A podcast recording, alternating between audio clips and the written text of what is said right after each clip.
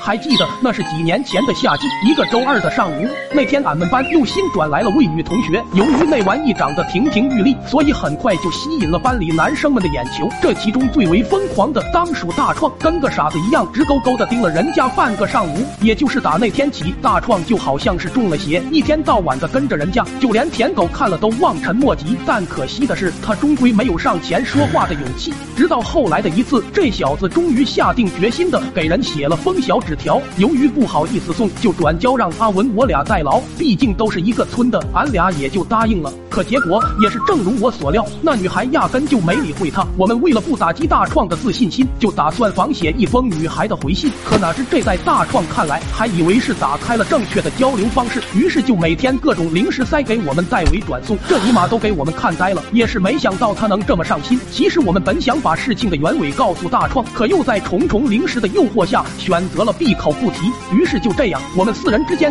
就形成了一条产业链。大创这边负责购买零食，俺我们俩就负责消化和写回信。这其中最狠的一次，就是阿文爹让阿文上山刨地，阿文利用回信，硬是让大创给他家离了四亩地。后来又随着时间的流逝，终于大创觉得时机成熟了，于是就在信中提出了今晚要在村口见面的事。我和阿文瞬间手脚一凉，这要是被他发现是我俩搞的鬼，估计他都能把俺俩的嘴巴子抽到脱臼。索性干脆一咬牙，我就做了一个违背祖宗的决定，就是打算让阿文来扮演那个女孩去去赴约。琢磨着，只要今晚能挺过去，今后还能接着薅这羊毛。于是说干就干，我把家里的拖把拆了给阿文当假发，又拿出老妈珍藏多年的碎花裙给阿文套上了。等一切准备完后，看着时间也差不多了，便奔着约定地点就出发了。当晚月明星稀，一位衣着翩翩的少年优雅的站在桥头上，而我则蹲在一旁草丛，望着阿文健步走向大创，俺心都提到了嗓子眼。大创望着迎面而来的女神，也是难以掩饰内心的雀跃，随即又清了清嗓子，说是田刚优同学吧？我乃。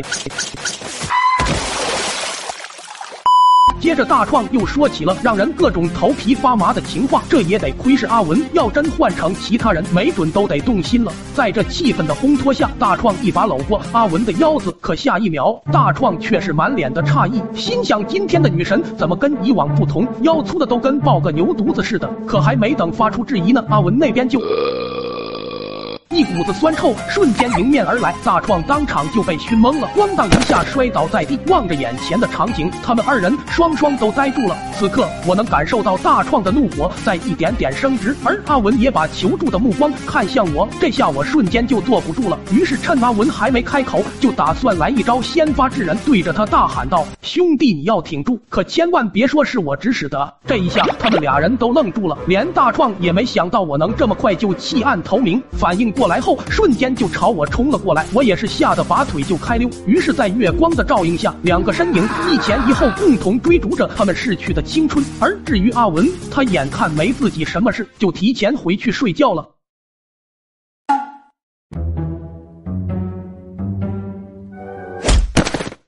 你个败家玩意，拖布是特么让你吃了吗？